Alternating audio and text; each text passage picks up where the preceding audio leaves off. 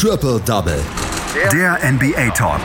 Auf meinsportpodcast.de.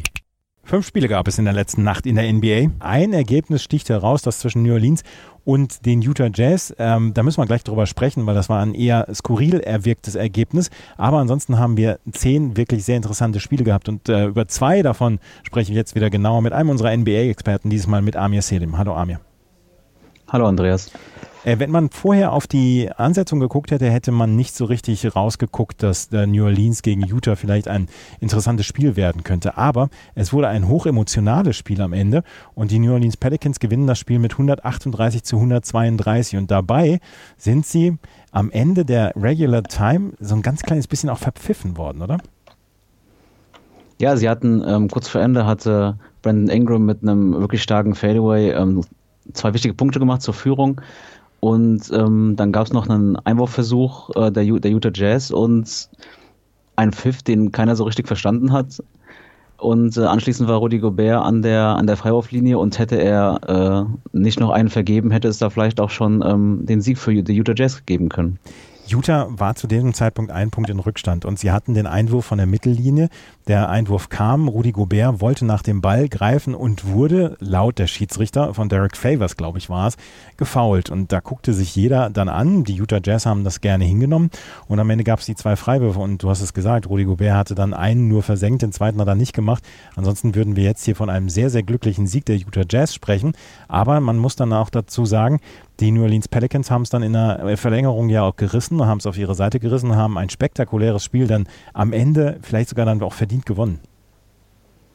Ja, ähm, sie, sie haben auf jeden Fall ein starkes Spiel vor heimischer Kulisse gezeigt. Ähm, Utah hat zwar in der Overtime äh, auch gut angefangen und lag schnell mit fünf Punkten vorne, aber in den letzten äh, zweieinhalb Minuten kam dann nichts mehr und ähm, ja, die Pelicans konnten dann ähm, das Spiel für sich entscheiden unter Führung, äh, ich glaube, insgesamt elf Punkte am Ende durch äh, Favors und äh, Moore, die beide zusammen dann das Spiel entschieden haben. Wir müssen allerdings darüber sprechen, über die beiden Stars dieser Mannschaften, über Brandon Ingram auf der einen Seite und äh, über ähm, Donovan Mitchell Donovan auf der Mitchell. ja genau Donovan Mitchell auf der anderen Seite, weil wir müssen darüber sprechen, dass die beiden zum All-Star Game wollen und da letzte Nacht dann aber auch beide gezeigt haben, dass sie es verdient hätten, dahin zu kommen, oder? Ja, es ist äh, egal, ob es Journalisten waren oder Fans im Internet, ähm, alle schrieben über dieses Duell ähm, während des Spiels auch schon, ähm, dass die beiden quasi äh, ja mit äh, mit aller Macht versuchen, sich äh, auf die auf die äh, vor die Augen zu spielen der ganzen äh, Leute, die voten, sei es die Fans, sei es die äh, Spieler, die Spieler oder auch die Journalisten selbst. Und ähm, ja, völlig zu Recht. Donovan Mitchell heute ähm, hat sein Career High wieder mal erreicht, 46 Punkte. Und Brandon Ingram selbst mit einem weiteren Career High 49 Punkte. Also beide haben ähm, ja wirklich stark gespielt und ähm, sind ja auch nicht äh, die ältesten. Also ähm, Mitchell ja auch schon seit einiger Zeit der wichtigste Spieler bei den Jazz und Brandon Ingram ähm, im Zuge des äh, Anthony Davis Trades nach New Orleans gekommen, äh, zeigt, dass er, dass die Lorbeeren, also man hatte ihn ja schon in den letzten Jahren von ihm vielleicht schon erwartet, dass er den Durchbruch schafft, ähm, hat dieses Jahr schon gezeigt, dass er auf jeden Fall einer der stark, stärksten Spieler der Liga sein könnte. Brandon Ingram äh, ist im Moment der Star der New Orleans Pelicans. Ein anderer Star, der kommende Star hoffentlich der New Orleans Pelicans, Zion Williamson. Da ist jetzt angekündigt worden, dass er wohl nächste Woche sein, äh, sein erstes Spiel geben wird, oder? Ja, genau. Am, am Mittwochnacht soll es soweit sein. Er hat, sind jetzt noch zwei Spiele zu spielen für die Pelicans ohne ihn, ähm, die ja zuletzt aber auch äh, zehn Siege aus 14 Spielen jetzt geholt haben. Und ähm, ja, genau, wenn man bedenkt, dass jetzt äh, der Nummer 1 Pick noch kommt, klar, er ist, er ist Rookie, aber ähm, mit den ganzen äh, Vorschusslorbeeren, die er hat und auch, ähm, man hat ja auch schon gesehen, was er, wie dominant er mit seinem Körperbau ist ähm, und seiner Stärke. Also man kann schon erwarten, dass die Pelicans ähm, durchaus nochmal ähm, auf Platz 8 äh, schielen, was die äh, Playoffs angeht. Sind Sie denn im Moment im, ähm, ja, sind Sie denn im Moment dort, wo Sie sein möchten mit 16 Siegen und 26 Niederlagen? Ich meine, dass Sie auf seinen Williams bislang verzichten mussten, da können Sie ja selber auch nicht so richtig was für. Aber sind Sie denn im Plan, im Soll?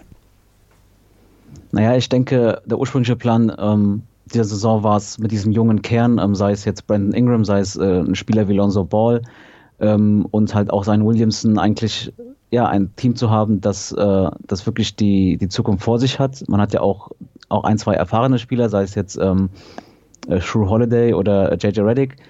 Ähm, ja, man war am Anfang der Saison nicht ganz so zufrieden, weil äh, ja, es lief nicht wirklich gut, aber wie gesagt, sie haben die letzten, aus den letzten 14 äh, Spielen 10 Siege geholt und zeigen mittlerweile auch, ähm, sowohl, Ingram als auch Lonzo Ball, die beiden Jüngeren zeigen auf jeden Fall, dass sie, dass sie ähm, das Zeug dazu haben, ein Team anzuführen und ja, wenn man sich die Standings anschaut, ähm, der achte Platz ähm, in dem Westen hat momentan negative Bilanz, also es ist nicht unmöglich für die Pelicans da nochmal ranzukommen.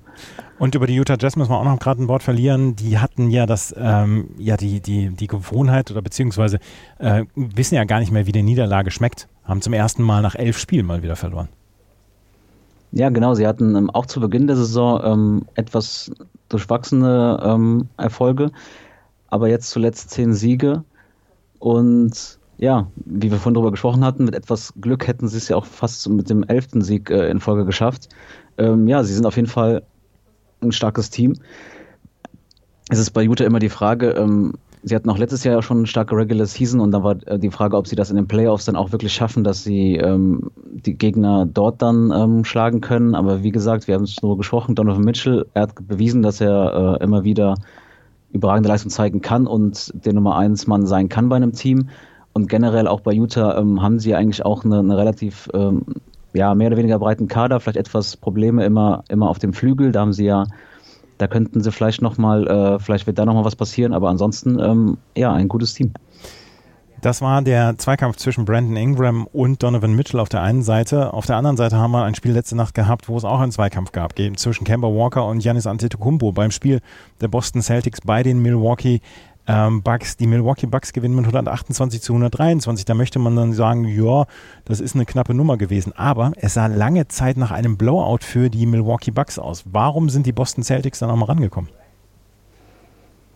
Ja, das ist auf jeden Fall äh, eine gute Frage. Sie haben auf jeden Fall im ersten Viertel wirklich ja überhaupt nichts gezeigt. Milwaukee hat da 36 Punkte gemacht, äh, die Boston Celtics dann nur mit 20 Punkten und auch in der zweiten Halbzeit Milwaukee nochmal 40 Punkte. Also Milwaukee hat äh, ein Season High diese Saison, äh, ja, ein Season High für die Saison ähm, erzielt mit 76 Punkten in der ersten Halbzeit und das gegen einen Mitkonkurrenten um die um, um die Playoffs. Ähm, ja, sie haben, sie, am Ende konnten die Celtics nochmal rankommen, aber man muss auch sagen, ähm, wirklich knapp war es höchstens am Ende vielleicht nochmal, als die Celtics äh, wenige Minuten vor Schluss ähm, nochmal auf vier Punkte rankamen, aber letztlich auch da war es, es wirkte nie wirklich so, als ob es gefährdet ist. Also die, die, die Bugs hätten das schon selbst aus der Hand geben müssen, wenn da, was sie ja vielleicht auch mit dem, mit dem schwachen äh, Punkteausbeute im vierten Viertel ein wenig getan haben. Und wer hat das äh, Superstar-Duell gewonnen? Kemba Walker oder Janis Antetokounmpo? Ähm, ja, Janis wie immer dominant von der Dreilinie, ähm, auf jeden Fall etwas Probleme gehabt. Er hat keinen äh, Dreier getroffen und auch Kemba Walker kann man an sich äh, nicht so viel vorwerfen. Auch da die, von der Dreierlinie generell die Celtics ähm, nicht so stark, wie man es wie gewohnt ist. Ähm, also bei den beiden Stars, beide haben eigentlich das geliefert, was man von ihnen erwarten kann. Ähm, es war eher so der, der Rest der Gruppe, gerade bei den Celtics. Ähm, da hat Jalen Brown gefehlt wegen der Daumenverletzung, die er sich im letzten Spiel geholt hat. Und da ähm, war halt die Frage, wer da einspringen kann. Und ja, Markus Smart zwar mit 24 Punkten, aber er beispielsweise mit einem äh, vergebenen Dreier kurz vor Schluss, der die Celtics nochmal auf einen Punkt hätte ranbringen können. Gordon Hayward auch, ähm, ja, auch nicht, überhaupt nicht im Spiel, ähm, nur einen Treffer aus dem Feld. Ja, und dann ist es dann, da kann, dann kann Kemba Walker das alleine auch nur schwerlich dann reißen. Mhm. Und Milwaukee hat jetzt den fünften Sieg hintereinander gehabt, Boston Celtics die zweite Niederlage hintereinander. Die Milwaukee Bucks zeigen im Moment dann auch wieder, dass sie ja ihresgleichen dann auch suchen in der Eastern Conference. Oder wir, wir können nicht drumrum zu sagen, Milwaukee ist auf jeden Fall das stärkste Team in der Eastern Conference. Jedenfalls derzeit. Ja, sie haben ja nicht äh, ohne Grund die beste Bilanz in der NBA momentan und auch einen gehörigen Abstand äh, zu dem Miami Heat auf Platz 2 in der Eastern Conference. Sie sind auf jeden Fall äh, ja, das Team, das es zu schlagen gilt in den Playoffs wahrscheinlich. Ähm, klar, in den Playoffs sieht das dann nochmal anders aus, was die Matchups angeht und so weiter, aber auf jeden Fall, Stand jetzt haben sie auch nochmal einen Schritt nach vorne getan ähm, im Vergleich zur letzten Saison, wo sie ja auch schon sehr stark waren. Die Boston Celtics verlieren also gegen die Milwaukee Bucks, die weiterhin von der Tabellenspitze grüßen und vor allem, was Amir gerade gesagt hat, die beste Bilanz in der NBA haben mit nur sechs Niederlagen. Acht weitere Spieler hatten wir dann auch noch im Schnelldurchgang, gibt es die jetzt. Die Phoenix Suns haben bei den New York Knicks mit 121 zu 98 gewonnen. DeAndre Ayton mit seinem ersten 2020-Spiel mit mindestens 20 Punkten und 20 Rebounds, 24 Punkte, 21 Rebounds für den äh, Sophomore. Die Utah Jazz in New Orleans haben wir darüber gesprochen. Die Denver Nuggets gewinnen bei den Golden State Warriors nach Overtime mit 134 zu 131. Will Barton war für Denver mit 31 Punkten erfolgreich. Die LA Clippers gewinnen gegen die Orlando Magic mit 122 zu 95. Nikola Vucevic zwar mit 22 Punkten für die Orlando Magic, aber Kawhi Leonard mit 32 Punkten. Es war am Ende ein ungefährdeter Sieg für die LA Clippers. Das waren die Spiele der Nacht. Das war Amir Selim mit seiner Expertise zu den beiden Hauptspielen dieser letzten Nacht. Danke, Amir. Danke dir auch, Andreas. Die komplette Welt des Sports. Wann und wo du willst. Challenger Corner. Der Tennis-Podcast mit Florian Herr und Andreas Thies. Alles rund um die Turniere unterhalb der ATP-Tour. In Zusammenarbeit mit tennistourtalk.com.